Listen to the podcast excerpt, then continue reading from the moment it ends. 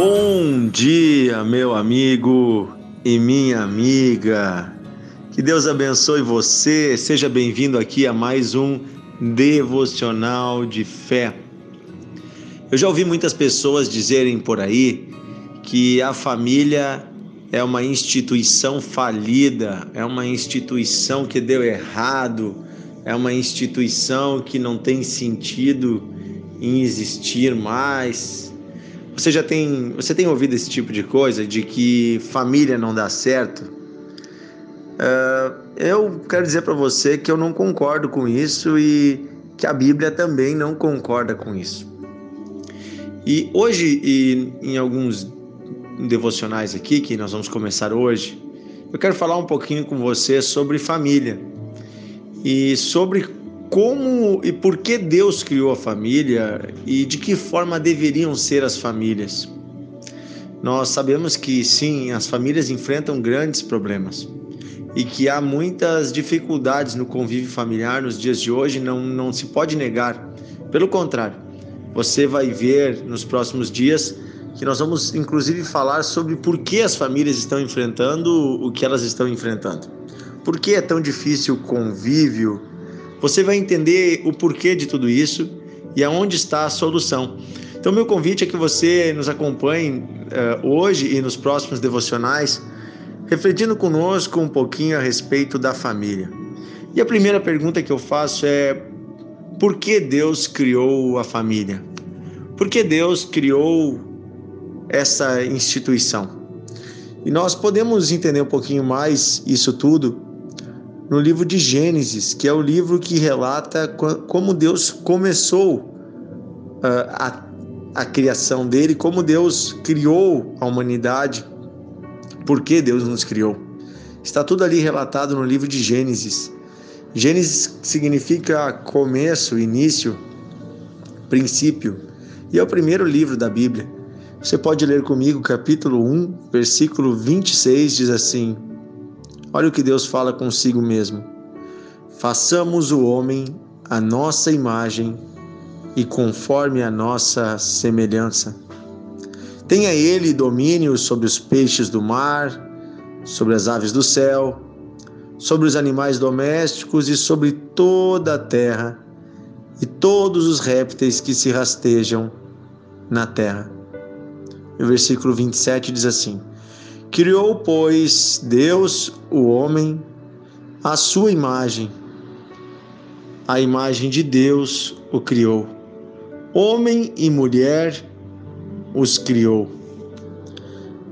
E Deus os abençoou e disse: Sejam fecundos, multiplicai-vos, enchei a terra, sujeitem a terra, dominem sobre os peixes do mar, e sobre todo, sobre as aves do céu e sobre todo animal que rasteja sobre a terra. Então veja, aqui nesses poucos versículos que lemos, foram três versículos, nós temos o motivo pelo qual Deus criou os seres humanos e nos constituiu em formato de uma família. Primeira Primeira questão que diz aqui no texto da Bíblia é que Deus decidiu criar um ser que ele chamou de homem, este ser humano.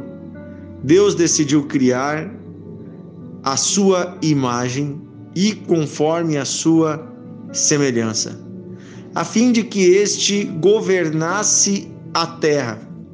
Se você ler os versículos anteriores desse capítulo, você vai ver toda uma explicação dizendo que Deus criou o universo inteiro e Deus transformou o nosso planeta em um caos que ele era. Deus transformou ele num lugar habitável, num lugar bonito. Deus gerou vida, plantas, animais.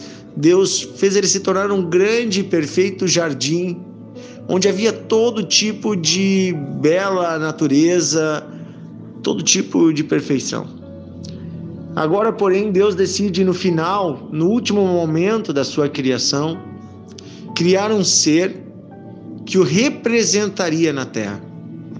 Aqui, quando diz que Deus nos faria a sua imagem, a palavra imagem Aqui é a mesma palavra usada para estátua, para ídolo na Bíblia.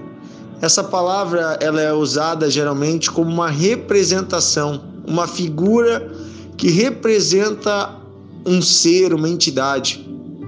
Por exemplo, no livro de Êxodo, quando Deus coloca os dez mandamentos, um dos mandamentos que Deus trouxe é que nós não deveríamos fazer imagens de esculturas de nenhum tipo de ser e nem adorá-la.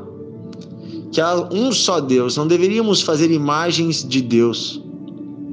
Imagem é uma representação de um ser que não é aquela imagem, mas que está representado na imagem.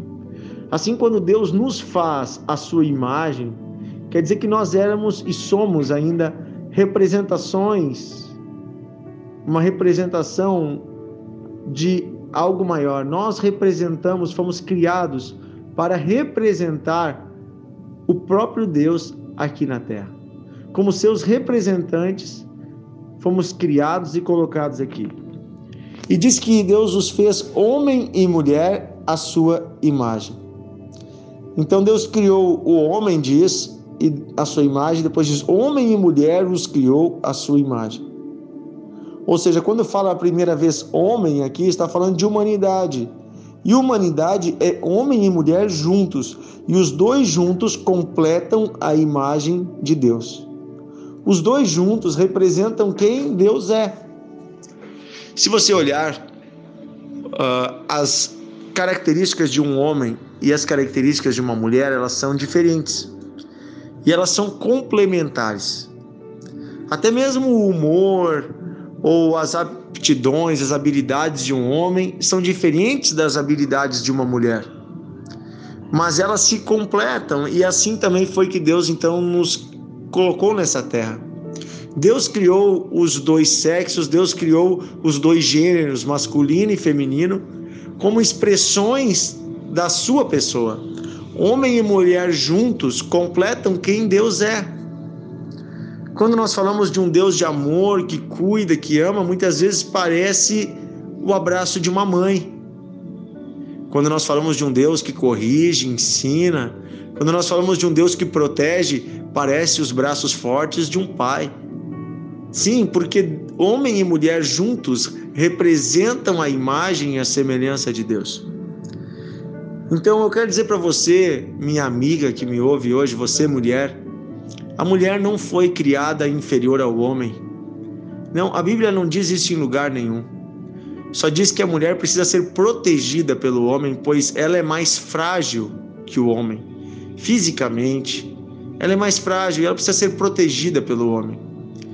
Sim, ela é mais frágil, inclusive, né? Essa é a vontade de Deus que todo homem seja homem o suficiente para proteger a sua esposa, para cuidar dela, para amar ela para se entregar e, e, entregar a sua vida em proteção a ela, para por ela se sacrificar, estar pronto para trabalhar em prol da família.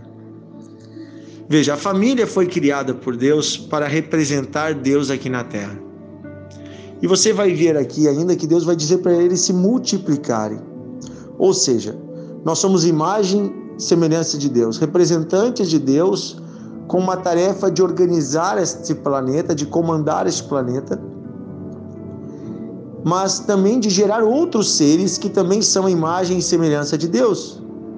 Isto é reprodução, é fecundidade. Diz que Deus, nós lemos no versículo 28, Deus os abençoou.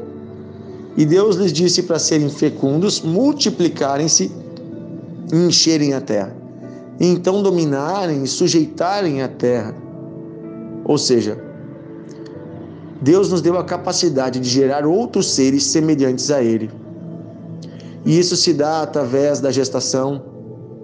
Esses seres que nascem precisam ser cuidados, ensinados.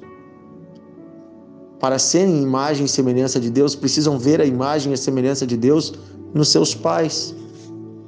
Sim, a família foi criada com uma, como uma fórmula, como um meio para que Deus levasse a sua presença para todo o planeta, de geração em geração.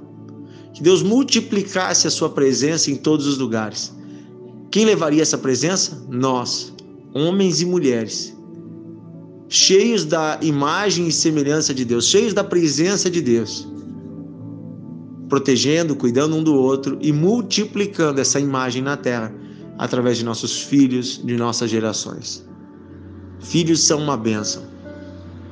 É óbvio que algo mudou isso e gerou uma distorção nisso, e nós vamos falar um pouco mais sobre isso nos nossos próximos devocionais. O pecado entrou e destruiu isso, esse plano inicial. Mas Deus está desde o início nos resgatando para esse objetivo. Podemos orar hoje pedindo que Deus nos transforme novamente a sua imagem e a sua semelhança, e que a nossa família possa servir a esse propósito. Vamos orar? Querido Deus e Pai, nos sujeitamos a Ti, Senhor, em nome de Jesus. Pedimos que o Senhor nos ajude a voltarmos a ser a Tua imagem e semelhança.